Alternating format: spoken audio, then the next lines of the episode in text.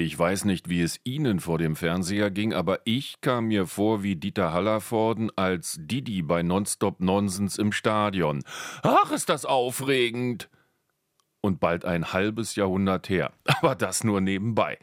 Da komme ich also am Sonnabend kurz nach sieben von der Arbeit nach Hause. Meine Herzallerliebste brutzelt Curry mit Garnelen zusammen und ich freue mich auf einen entspannten Abend. Ist ja nur das Spiel gegen Österreich. Denn im Handball stellen die Bergmenschen sich ähnlich geschickt an wie unser eins auf dem Cricketfeld. Denke ich. Ihr Kreisläufer misst zwar an die zwei Meter, hat aber deutlich zu viel Kaiserschmarrn auf den Rippen. Das Trikot Triple XL sitzt hauteng, als wäre es slimfit geschneidert. Wie soll Riesenpummel die 60 Minuten durchhalten? Und Austrias junger Torhüter ein Speichenspanner von nicht einmal 1,90, der sich neben unserem hünenhaften Andi Wolf wie der Schlussmann einer Schülermannschaft ausnimmt.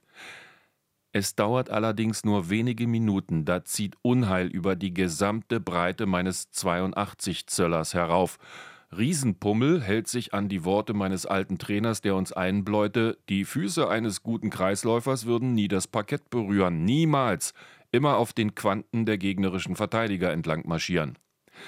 Die halbe deutsche Mannschaft klammert sich an die Kaiserschmarrnwalze, kann das Ungetüm aber keinen Augenblick stoppen. Viel schlimmer noch, das Jüngelchen im österreichischen Tor wehrt einen Ball nach dem anderen ab und treibt die Deutschen zur Verzweiflung.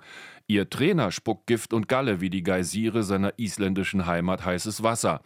Jedoch alles scheint vergeblich. Zwölf Minuten vor der Schlusssirene liegt der Gastgeber mit fünf Toren hinten. Das Aus rückt mit jedem Ticken der Uhr näher.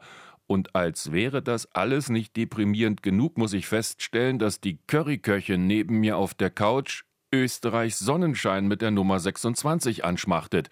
Was zu viel ist, ist zu viel. Aber unter Aufbietung der letzten Kräfte erkämpft die deutsche Mannschaft im allerletzten Augenblick ein Unentschieden. Um jetzt doch noch das Halbfinale zu erreichen, muss sie die beiden ausstehenden Hauptrundenspiele gewinnen und obendrein benötigt sie die Schützenhilfe der Franzosen, die Österreich mit samt Riesenpummel und Speichenspanner im Tor besiegen müssen. Allez le bleu! Ach, ist das aufregend! RBB 24 Inforadio vom Rundfunk Berlin-Brandenburg.